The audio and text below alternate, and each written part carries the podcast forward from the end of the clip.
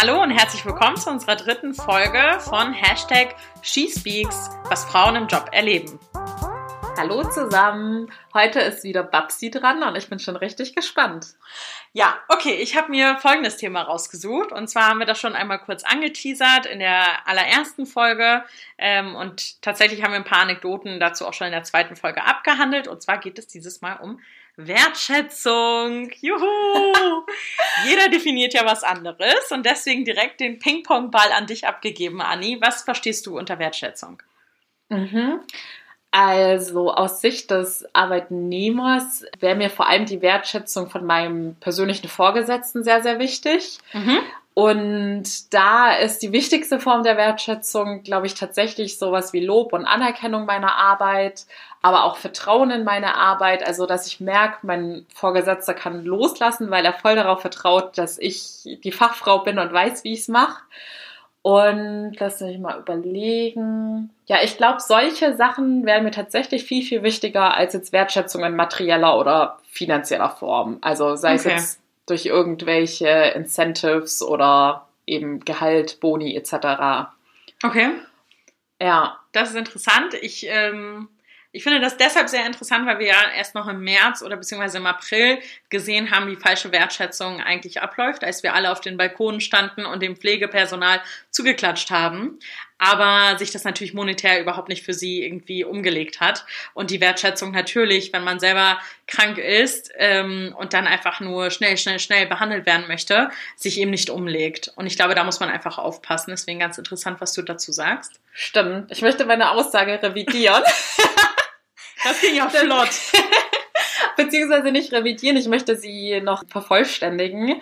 Ich glaube, das muss man, muss quasi alles immer im Verhältnis zueinander sein. Ja. Also für einen gewissen Zeitpunkt reicht quasi die immaterielle Form der Wertschätzung. Aber angenommen, ich hätte jetzt einen Vorgesetzten, der immer nur sagt, oh, super Arbeit, Anni, machst du ganz toll und mir dann auch immer noch gerne mehr Arbeit drauflegt, aber sich nie in Form von einer Gehaltserhöhung revanchiert, sondern mich da quasi immer nur mit seinem Lob vertröstet, dann wäre ich irgendwann sicherlich auch frustriert. Ja, absolut. Ich glaube, da, das ist genau richtig. Ähm, das ist so ein, ja, so ein Balanceakt eigentlich, den man einhalten muss. Du möchtest natürlich einen Wert beisteuern, wofür du dann auch Wertschätzung eben äh, erfahren möchtest.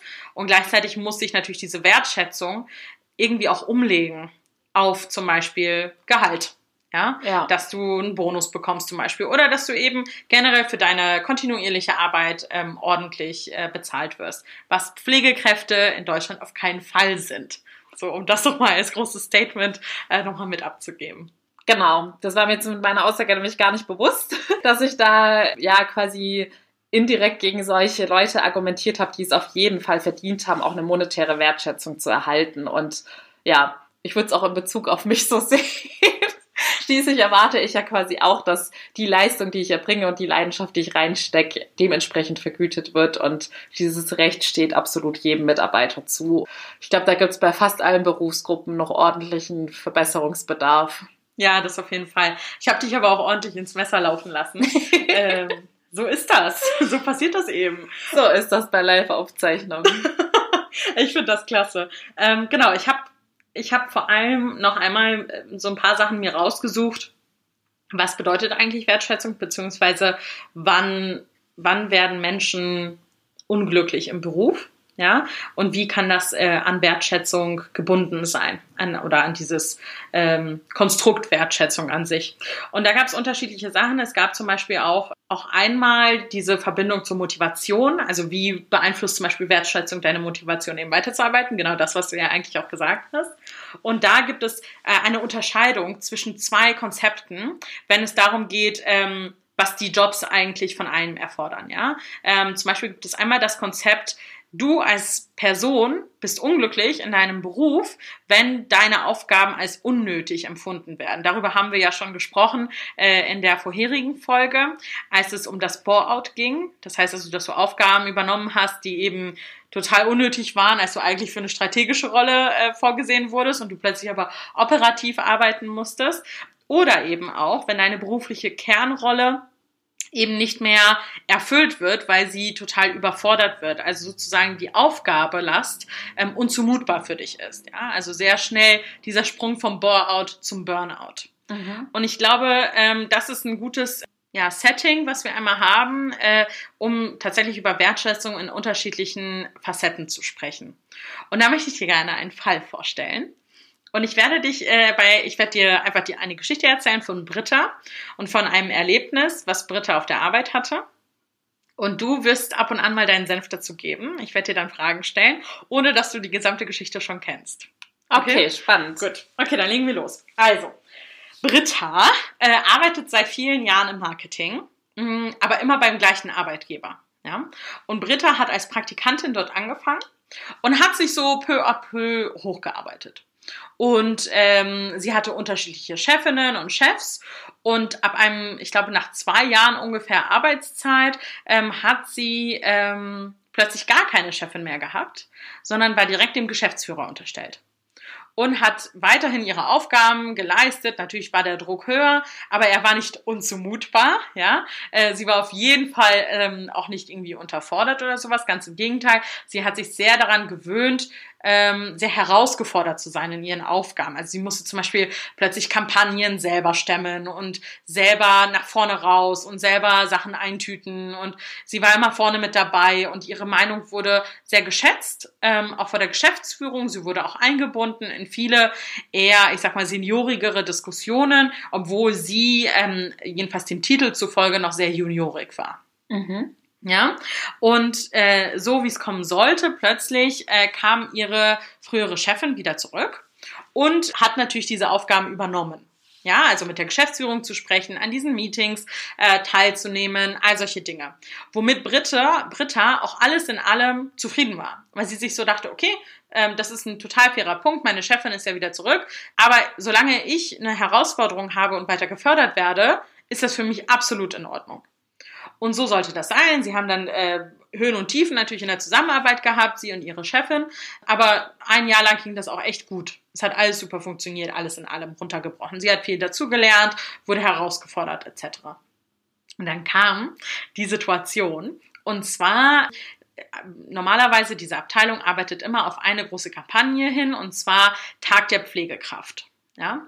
Und an diesem Tag soll, werden normalerweise immer sehr viele Kampagnen gestartet von unterschiedlichen Firmen etc., die natürlich äh, nochmal auf die Pflegekräfte aufmerksam äh, machen möchten. Und Ritter hat sich da mit ihrer Chefin eine Kampagne ausgedacht. Machen die jedes Jahr, jedes Jahr ein bisschen anders, ähm, aber in den Grundzügen eigentlich sehr ähnlich. Und dann haben sie angefangen, daran zusammen zu arbeiten und auf lange Sicht aber saß Britta da Tag und Nacht und hat alleine an dieser Kampagne gearbeitet, weil ihre Chefin ähm, ja noch andere Aufgaben hatte. Und die Chefin hat sich immer so, jedenfalls so wie Britta es gesehen hat, immer stärker rausgezogen, was sie ja auch so als Verantwortung gesehen hat für sich, ja, um diese Kampagne weiter zu stemmen und hatte auch echt äh, gute Ergebnisse geleistet am Ende des Tages. Also sie hatten sogar Interviews in, bei Fernsehen, im Radio, hatten viele Zeitungsartikel zu der Kampagne. Also es gab schon viel Aufmerksamkeit auf der Kampagne und die Britta sich überlegt hatte. Und ja, war unglaublich zufrieden, hat aber auch Tag und Nacht dafür gearbeitet. Ja, mhm. also sie hatte nicht wirklich eine Pause. Das war aber in Ordnung, weil sie wusste ja, das macht sie einmal im Jahr und äh, wenn das gut läuft, dann kriegst du super Feedback. Ja, und zwei Wochen nach der Kampagne, also eigentlich schon ein bisschen länger dann hinaus, ja, äh, ein bisschen Zeit ist vergangen, hat die Chefin ein Meeting einberufen für Britta und sich und hat gesagt, wir lass uns noch mal die Kampagne recappen. Lass uns noch mal gucken, was, was ist gut gelaufen in der Kampagne, was nicht. So, sowas wie so ein Feedbackgespräch. Mhm. Ja. Und ohne, dass du jetzt zu viel irgendwie Infos hast, ähm, was denkst du aus der Position der Chefin? Wie würdest du das Feedback anbringen? Also was für Feedback hättest du zum Beispiel? Wie wäre das Setting für Feedback? Also würdest du es zum Beispiel im Büro machen? Würdest du rausgehen? Was wäre, was würdest du generell so machen? Nur für dich, so zum Hintergrund. Ähm, Britta hat sich total gefreut auf dieses Feedbackgespräch, weil sie das als Förderung ähm, angesehen hat und möchte natürlich auch Feedback an die Chefin geben, weil sie ja irgendwie mittendrin auch ausgestiegen ist und Britta dann plötzlich alleine in, diesen, in dieser Kampagne saß, was alles in allem ja auch gut gegangen ist, aus mhm. ihrer Perspektive. Okay. Also da ich jemand bin, der eine sehr offene Feedback-Kultur pflegt, hätte ich meiner mein Teammitglied oder auch allen beteiligten Personen wahrscheinlich schon ultimativ direkt nach diesem Event Feedback gegeben. Mhm. Ein ziemlich spontanes Feedback im Sinne von Dankeschön für diesen ganzen Aufwand, den ihr geleistet habt. Und das, dieses Danke hätte ich auf jeden Fall im Sinne der Wertschätzung auch unabhängig davon gemacht, ob ich damit happy war oder nicht. Einfach mhm. weil ich gesehen hätte, dass die Person da extrem viel Arbeit reingesteckt hat. Da es jetzt aber zu einem offiziellen Feedback-Termin kommt, gehe ich davon aus, dass das Feedback nicht nur positiv sein wird. Das sagt mir jetzt einfach mal meine Arbeitserfahrung. Okay, das ist interessant, ja. Wenn ich jetzt quasi Mitarbeiter hätte, beziehungsweise ich hatte tatsächlich auch schon so Situationen, wo ich dann nach so einer großen Kampagne nicht ganz zufrieden bin und dann noch den einen oder anderen Optimierungspunkt sehe, würde ich auf jeden Fall auch so ein offiziell angekündigtes Gespräch suchen. Auch so, dass die Person weiß, dass sie in diesem Gespräch Feedback erwarten wird und sie sich quasi auch von ihrer Seite nochmal darauf vorbereiten kann, weil gerade zwei Wochen nach so einer Kampagne hat man auch nicht mehr alle Details und Abläufe im Kopf. Ja. Und dann würde ich als Herangehensweise auf jeden Fall zuerst nochmal hervorheben, wie dankbar ich dafür bin für den ganzen Einsatz, vor allem wenn ich gesehen habe, dass jemand mehr gemacht hat als jetzt quasi Dienst nach Pflicht. Mhm. Es wird ja wahrscheinlich auch die ein oder andere Überstunde angefallen sein, was einfach nicht selbstverständlich ist, aber leider heutzutage viel zu oft als selbstverständlich angesehen wird. Mhm. Und dann würde ich im zweiten Teil dann auf die Aspekte eingehen, wo ich noch Optimierungsbedarf sehe. Und die würde ich offen ansprechen. Ich würde auch quasi dann den Ball an die Person zurückspielen und fragen, was sie denkt, wie es überhaupt dazu kam, ob es dem Zeitdruck geschuldet war oder ob sie in dem Bereich vielleicht einfach noch nicht so drin war und das jetzt auch ein persönliches Learning für sie war. Mhm. Und dann würde ich auf jeden Fall positiv rausgehen und zwar in dem Sinne, dass ich sage, so nach dem Motto, jeder macht Fehler und ich habe das jetzt auch nicht als Fehler bei mir registriert, sondern einfach eher als Punkt, den wir noch verbessern können und wo ja. wir gemeinsam daran arbeiten. Und mhm. ich würde der Person auch quasi zu den konkreten Situationen gleich sagen, wie sie das in Zukunft handhaben soll oder dass sie vielleicht sich auch trauen soll, dann auf mich zuzukommen und proaktiv nach Hilfe zu fragen. Aber mir wäre halt super wichtig, dass es der Person klar ist, was nicht so super gelaufen ist und wie sie das in Zukunft dann optimieren kann. Ja. Ja, ja. ach, wärst du doch nur meine Führungskraft. Nein, das, das hast du sehr, ähm, wie sagt man es, äh, lehrbuchartig natürlich auch ähm, vorgestellt, also wie so ein Feedbackgespräch eigentlich ablaufen sollte. Das finde ich sehr interessant. Einfach deshalb, weil Britta nicht realisiert hat, dass es sich um so ein äh, offizielles Feedbackgespräch handelte. Das wurde so unter dem, ich sag mal, unter dem äh, Deckmantel von lass uns mal zusammen Kaffee trinken gehen gemacht, indem wir dann besprechen, wie die Kampagne läuft. Und deswegen hat sich auch Britta so sehr darüber gefreut, weil in mhm. ihrer Annahme die Ergebnisse waren auf jeden Fall besser als die des Vorjahres. Also was gibt's denn da noch groß zu beanstanden? Vor allen Dingen nach zwei Wochen. Ja. Ähm, und deswegen hat sich Britta so sehr gefreut und dann, dann saßen äh, beide Personen im Café und haben sich unterhalten darüber. Und plötzlich sagte die Chefin dann, ich bin sehr enttäuscht mit der, von der Kampagne, wie sie gelaufen ist. Ich habe mir viel mehr ähm, Verantwortung von dir erwünscht, dass du viel stärker ähm, sozusagen diese Kampagne vorantreibst, ohne dass ich da ständig hinterher bin und äh, dich auf Sachen aufmerksam mache, äh, ohne dass ich dich ständig korrigieren muss in all deinen Tätigkeiten. Ich habe das jetzt so ein bisschen überspitzt dargestellt, ja, aber mhm. sonst ist ja auch nicht interessant und reißerisch genug. ähm, und da ist Britta erst einmal alles im Gesicht entgleist weil sie nicht verstanden hat, woher dieses Feedback plötzlich kommt, obwohl die Ergebnisse doch so gut waren. Mhm. Vor allem besser als letztes Jahr. Und dann wurde auch noch ein Punkt von der Chefin angesprochen, eben diese Verantwortung und vor allem Eigenverantwortung, ja, dass Britta viel stärker diese Kampagne hätte pushen sollen, viel stärker in den Lead gehen sollen, also wirklich diese, diese Verantwortung dafür einfach übernehmen müsste, um diese Kampagne zu einem großen Erfolg zu machen. Und Britta hat das total von sich gewiesen und hat gesagt, nee, das sieht sie überhaupt nicht so. Es war abgemacht, jedenfalls so wie sie es verstanden hat, dass Chefin und Britta zusammenarbeiten an der Kampagne und plötzlich saß sie alleine im Boot und hat alles selbstständig und alleine machen müssen. Mhm. Das heißt, die Perspektive von Britta auf die Aufgabenverteilung war sowieso schon anders als die der Chefin. Denn Britta hat sich viel mehr erhofft. Sie hatte gedacht, hey, da wird jemand mir zur Seite stehen, wir können die ganzen Aufgaben auf beide Personen verteilen, ähm, so wie sie es auch gewohnt war. Wir können so einen viel größeren Output haben, äh, wir sind viel produktiver, es gibt eine Förderung während der Kampagne und nicht nur ein selbstständiges Lernen. Doch die Chefin hatte leider keine Zeit. Und noch eine Variable, die hinzukommt, die Chefin ist nur bis mittags da und sieht gar nicht, wie lange Britta eigentlich noch im Büro sitzt. Ja, und hat natürlich gar nicht mitbekommen, dass Britta bis in die Puppen sozusagen im Büro saß und versucht hat, die Kampagne zu einem großen Erfolg zu machen. Okay. Genau, jetzt hast du so ein bisschen mehr Hintergrund. Britta ist auf einem kalten Fuß erwischt worden.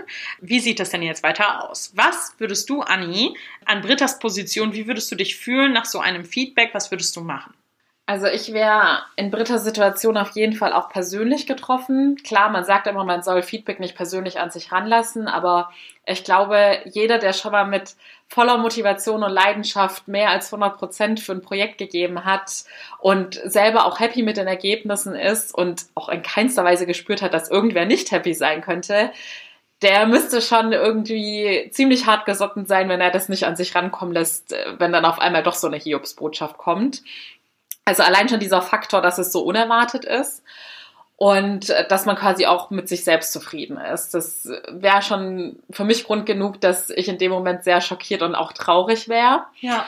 Ich weiß nicht, inwiefern ich schon in dem Gespräch an sich dann schon so rational handeln könnte, beziehungsweise ich schon gleich diesen Lösungsweg hätte, weil ich sehe es ja jetzt natürlich als Außenstehende und kann da viel gelassener drauf blicken, aber ich hätte dann auf jeden Fall im nächsten, Spr äh, nächsten Schritt weil ich immer versuche, bei sowas dann so lösungsorientiert zu sein, so nach dem Motto, okay, wie hätte man sowas verhindern können, hätte ich dann auch eingefordert, dass man, um diese, ja, diese unterschiedliche subjektive Wahrnehmung in Zukunft zu vermeiden, ja. dass man dann wirklich im Voraus fix definiert, wie die Erwartungshaltung ist. Also, dass man Ziele formuliert um es einfach zu vermeiden, dass obwohl die Hard Facts, also im Sinne der Zahlen, sage ich jetzt mal, stimmen, dann trotzdem jemand ja. sagt, ja, aber ich habe es ganz anders wahrgenommen, denn ich persönlich habe es so und so erwartet. Also im Berufsleben ist, ich hatte selber schon genügend solcher Situationen und sobald so diese persönliche Meinung oder das persönliche Empfinden reinkommt, ja es ist immer ganz schwer in solchen Feedback-Gesprächen. Ja, diese Annahmen, ne? Ohne genau. Absprechungen. Also, dass man, ich habe angenommen,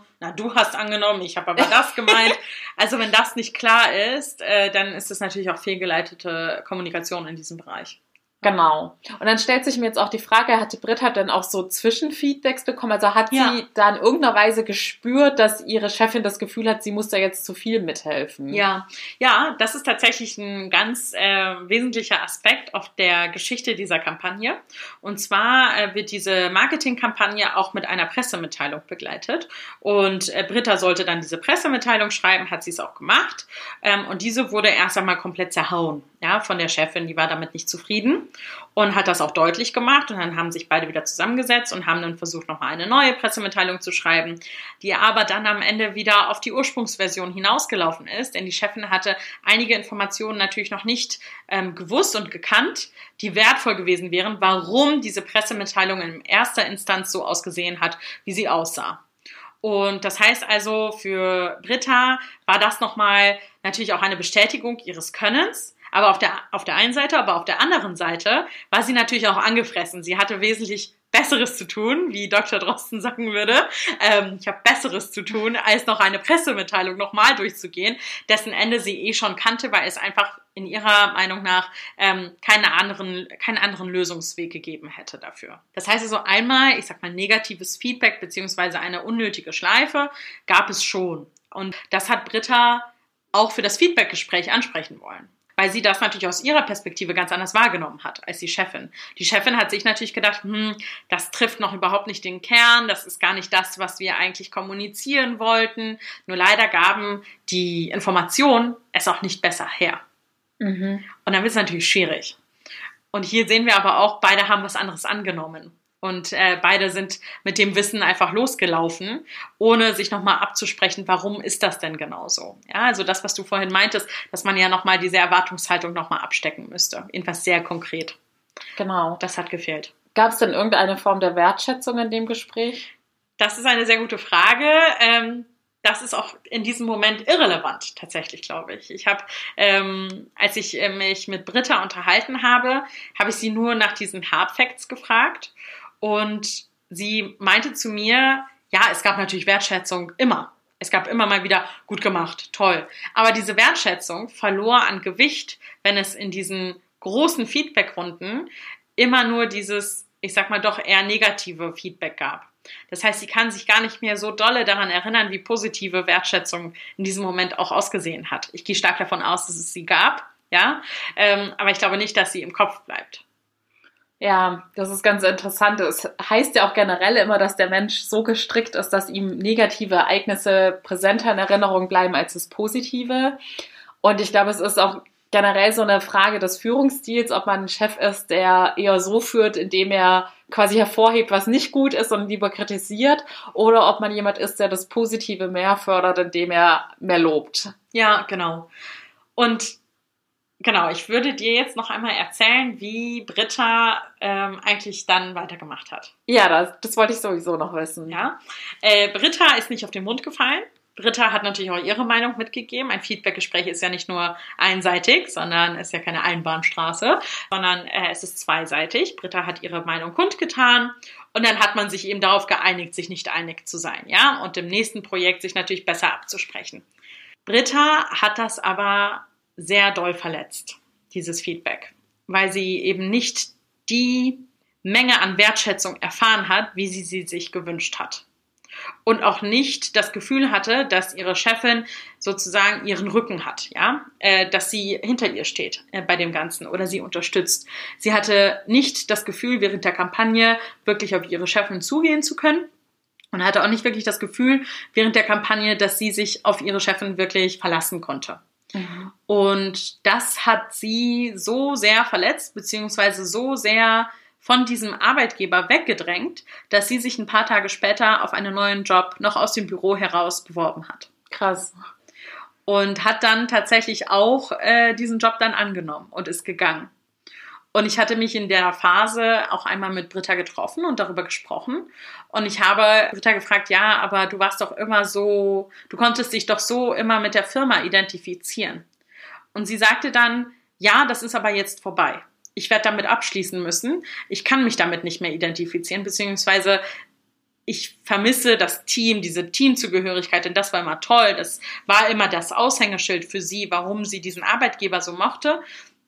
Aber sie sagte, dass diese fehlende Wertschätzung und Anerkennung ihrer Arbeit so stark war, so ausgeprägt war, dass sie alles andere ad acta legen musste. Sie konnte nicht weiter bei dem Arbeitgeber sein. Und somit hat die, das Unternehmen tatsächlich eine Person verloren, auch zu einem relativ businesskritischen Zeitpunkt, äh, in dem viele Menschen auch gegangen sind. Und Britta musste dann schweren Herzens gehen. Sie hat wirklich regelrecht geweint, als sie die Firma verlassen musste. Aber es war nicht mehr auszumachen für sie. Und die Firma hat eben einen sehr hoch motivierten und auch äh, eine Mitarbeiterin verloren, die sich zu 100 Prozent mit der Firma identifizieren konnte. Ja, das ist eigentlich das beste Beispiel dafür, wie viel Firmen mit Wertschätzung kaputt machen können oder auch positiv gesehen, wie viel man mit einer Wertschätzung bewirken kann. Ja.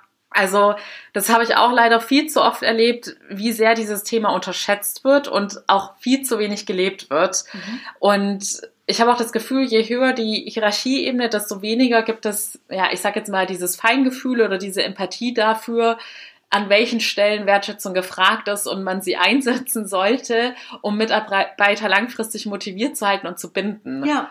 Und gerade wie du gesagt hast, sie ist jetzt das beste Beispiel dafür, dass es auch viel zu oft die Menschen trifft, die von sich aus eine hohe Motivation mitbringen und auch eine hohe Identifikation mit dem Unternehmen. Und jetzt habe ich den Faden verloren. Aber es zeigt eigentlich nur umso mehr auf, dass ähm, das ein Thema ist, das man nicht vernachlässigen sollte. Ja, aber tatsächlich finde ich das sehr treffend, was du sagst. Denn Britta, jetzt bei dem neuen Arbeitgeber, ist, obwohl sie ein unglaubliches ähm, Gefühl an Wertschätzung für ihre Arbeit, für den Beruf, den sie ausübt, erfährt, ist sie trotzdem nicht super glücklich. Weil ihr natürlich das Teamgefüge fehlt. Es sind andere Aspekte, die sie nicht glücklich machen. Ich glaube, dass es Wertschätzung einfach nur ein Teil dessen ist, wie wie eine Person sich fühlt bei der Arbeit. Und natürlich ist es am Ende aussagekräftig, ob du bei einem Arbeitgeber bleibst oder nicht oder bei einem Chef bleibst oder nicht. Äh, am Ende des Tages ist es aber ein Aspekt von vielen, die wir wahrscheinlich auch noch in zukünftigen Folgen besprechen werden. Ähm, was ich ganz spannend fand, ähm, war, wie Wertschätzung sich äußern kann. Also wir hatten ja Motivation, wir hatten ja positives Feedback, wir hatten Gehalt, also die monetäre Wertschätzung. Ich glaube aber in diesem Fall war es die missverstandene Freiheit. Also die Chefin, die gedacht hat, hey, ich gebe jetzt meiner Mitarbeiterin die Eigenverantwortung, die sie ja so gerne möchte. Die Mitarbeiterin, in dem Fall Britta, hat das aber gar nicht so wahrgenommen, sondern fühlte sich total allein. Ja, und ich glaube, dass es hier unterschiedliche Ansätze von Führung geben muss, also von Leadership. Und deswegen noch eine Frage an dich. Wie würdest, wie siehst du dich als, wie würdest du dich als Führungskraft bezeichnen? Weil du hast ja gerade ein Team. Ja, also da mir persönlich in meiner Laufbahn dieser Aspekt der Freiheit immer sehr, sehr wichtig war, weil für mich da einfach reinspielt, dass mir dann dementsprechend auf meine Kompetenzen vertraut wird und es stärkt dann natürlich auch mein Selbstwertgefühl ja. und macht mir einfach viel mehr Spaß. Vor allem, wenn man mehr Freiheiten hat, kann man natürlich, dann sind Projekte quasi wie das eigene Baby. Man kann da sehr viel selber beeinflussen und Energie reinstecken und ich glaube, da kann sich auch jeder mit identifizieren, dass es dann einfach mehr Spaß macht. Und ich habe aber in meiner Zeit, in der ich dann selber Führungskraft war, gemerkt, dass es tatsächlich sehr, sehr typabhängig ist, ob Leute mehr Freiheit zu schätzen wissen oder ob sie nach einer sehr engen Führung streben und sich unwohl fühlen, wenn man ihnen zu viel Freiheit lässt. Ja. Das heißt, ich versuche mich da immer so ein bisschen auf meine Teammitglieder abzustimmen. Aber in meiner Wunschvorstellung, und so ist es zum Glück auch aktuell, habe ich nur Leute unter mir, die so wie ich ticken und die Freiheit genießen und zu schätzen wissen. Und ich habe tatsächlich auch das Feedback von meinem Team bekommen, dass sie diese Mischung gut finden, dass ich sie an der, ich glaube, es war sogar so formuliert, dass ich sie an der langen Leine lasse, ja. aber auch weiß, wann ich die Leine anziehen muss und vielleicht doch noch mal ein bisschen strenger werden muss. Und ja, ich, deshalb, um deine Frage zu beantworten, im Großen und Ganzen bin ich eigentlich immer dafür, dass man den Leuten die größtmögliche Freiheit lässt, natürlich in Abstimmung darauf, wie die persönlichen Präferenzen sind. Ja, das ist doch ganz interessant, denn um das alles nochmal abzuschließen, wenn man jetzt von Leadership spricht, ich habe einige Artikel gelesen, die dann sagen, Führungskräfte müssen mittlerweile Coaches sein. Also sie müssen die sich so individuell abstimmen auf den Mitarbeiter, dass sie eben nicht nur mit der Peitsche alle vorantreiben, sondern Teil des Gefüges sind und sich so abstimmen auf den jeweiligen Mitarbeiter, so wie dieser Mitarbeiter es benötigt, um das bestmögliche Potenzial auch wirklich herauszukitzeln und herauszuholen. Und ich glaube, das ist genau das, was auch in diesem Fall so ein bisschen schiefgegangen ist. Diese unterschiedliche, das unterschiedliche Verständnis vielleicht, ja, oder die unterschiedliche Annahme, wieder das Wort Annahme, ähm, was schiefgegangen ist, ja, also äh, was Britta erwartet hat von einer Chefin und was die Chefin aber von einer Mitarbeiterin erwartet hat und auch wie die Chefin sich selber gesehen hat, ja, was muss, was sind meine Aufgaben? Ich glaube, da gab es ein großes, ein großes Missverständnis und dann aber gleichzeitig auch, wie man sich selber als Lead denn gesehen hätte, ja, also wie wäre Britta denn rangegangen, wenn sie Chefin gewesen wäre? Und ich glaube, diese Sachen, die clashen manchmal so dolle gegeneinander, ähm, dass man das einfach vornherein ganz klar machen muss, wie möchtest du eigentlich geführt werden? Wie möchtest du, was, wie, wie benötigst du mich? Ja, damit ich dich am besten fördern kann. Und ich glaube, das ist genau das, ähm, was ausschlaggebend am Ende ist. Ja, ich finde vor allem den Aspekt interessant, dass man, das hilft eigentlich generell in jeder Lebenssituation, wo es zu einem Konflikt kommt, dass man immer nochmal versucht, die Rolle des anderen einzunehmen mhm. und dessen Sichtweise zu verstehen. Total. Weil ich glaube, das hätte ich tatsächlich dann auch im Nachgang des Gesprächs an Britta's Stelle gemacht und mir überlegt, warum meine Chefin das jetzt so wahrgenommen hat. Also quasi auch so ein bisschen den Fehler dann bei sich suchen, weil es gibt ja, wie gesagt, immer zwei Perspektiven drauf. Ja und hätte dann wahrscheinlich auch versucht, ihr quasi entgegenzukommen, so nach dem Motto, okay, bei Punkt XY habe ich das jetzt verstanden, dass du das so wahrgenommen hast. Ich habe es anders wahrgenommen, aber lass es unsere Zukunft einfach vorher offiziell klären. Ja, genau. Ja, ich sehe das auch ganz ähnlich. Ich glaube nur, dass natürlich kennen wir jetzt die Hintergründe nicht komplett. Ich könnte mir gut vorstellen, dass da viel Wasser auch ins Land geflossen ist. Aber da stimme ich dir äh, zu. Das ist auch wieder dieses ganz offene Kommunizieren und ganz klar machen. Auch das, was ja beim Bore-out, was wir auch angesprochen haben, wenn man nicht darüber spricht, dann verschlimmert sich ja das Problem nur. Und dann führt es eben dazu, dass es im schlimmsten Fall, dass Mitarbeiter eben auch die Arbeit verlassen. Ja. Wie würdest du es denn, also erstens würde mich interessieren, was du unter Wertschätzung verstehst. Mhm. Und zweitens würde ich wissen, angenommen, du hättest ein Angebot, dieselben Grundvoraussetzungen, also sagen wir jetzt Urlaubstage, Gehalt etc. Leute machen auf den ersten Eindruck auch hast du ein ganz gutes Gefühl bei dem Team. Mhm. aber du bist mit der Wertschätzung deines aktuellen Vorgesetzten nicht zufrieden. Wäre das dann unter den gleichen Gehaltsvoraussetzungen Grund für dich zu wechseln? Mhm. Ja, das ist eine sehr gute Frage. Ähm, wie ich Wertschätzung vielleicht zuerst, äh, also für mich verstehe. Mhm. Für mich ist es ein, wie ich schon vorher kurz angeteasert habe, für mich ist es ein Balanceakt. Das bedeutet, ich brauche die Eigenverantwortung, also ich persönlich, weil ich immer gerne immer alles selber mache. Ja, ich bin so, ja, mache ich gerne, mache ich alles selbst. Ähm, diese Eigenverantwortung, äh, das muss mir gegeben sein. Ähm, das ist das eine. Das zweite sind Aufgaben, die ich für sinnvoll erachte und die mein Potenzial gut hervorheben. Das ist für mich auch Wertschätzung, ja. Nicht nur Aufgaben, die alle wissen, die ich die gut erfüllen kann, sondern auch, ach, jetzt versuchen wir mal Babsi so ein bisschen aus ihrer Komfortzone zu bringen. Jetzt gucken wir mal, ob sie auch das schafft oder ob sie auch das kann, ja. Also im Rahmen des Zumutbaren natürlich, was wir auch ganz am Anfang besprochen haben.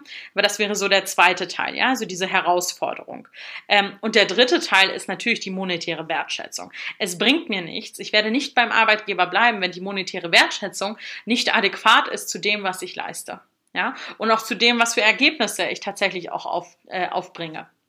Hm, das heißt also aber gleichzeitig, wenn eines der anderen Dinge nicht mehr passt, ja, also wenn zum Beispiel die Projekte nicht passen oder ich weiß, dass ich total ähm, ja, sehr, für mein Verständnis sehr langweilige Aufgaben erfüllen werde, aber das Gehalt einfach doppelt so gut ist, dann werde ich da nicht hingehen, weil ich viel zu viel Angst hätte, am Bore-out einfach leiden zu würden. Ja. ja. Ähm, deswegen, deswegen bin ich auch ein Fan davon, das proaktiv zu kommunizieren und dann lieber doch nochmal versuchen, beim Arbeitgeber zu bleiben und zu schauen, wie man diese Wertschätzung wahrscheinlich auch von beiden Seiten, ja, wie gesagt, keine Einbahnstraße, auch tatsächlich irgendwie hervorlocken kann. Ja, also ich kenne nicht die offizielle Duden-Definition vom Wort Wertschätzung, mhm. aber wenn man das Wort einfach auseinander nimmt mhm. im Sinne von man schätzt den Wert einer Person, dann trifft es eigentlich deine Erklärung super, denn da ist ja sowohl der Aspekt drin, dass ich jetzt deinen Wert als Experte auf deinem Gebiet so schätze und dir dementsprechend herausfordernde und anspruchsvolle Aufgaben auf dem Gebiet ja. zutraue als auch, dass ich deinen materiellen Wert schätze und dich dann dementsprechend dafür entlohne. Ja. Also hast du es zum Abschluss eigentlich nochmal ganz gut auf den Punkt gebracht. Vielen Dank, Anni. ja, wunderbar. Dann würde ich sagen, wir freuen uns auf die nächste Folge. Seid gespannt aufs Thema und wie immer freuen wir uns natürlich auch auf eure Stories oder euer Feedback in Form einer Bewertung. Genau. Vielen herzlichen Dank fürs Zuhören. Tschüss. Bis bald.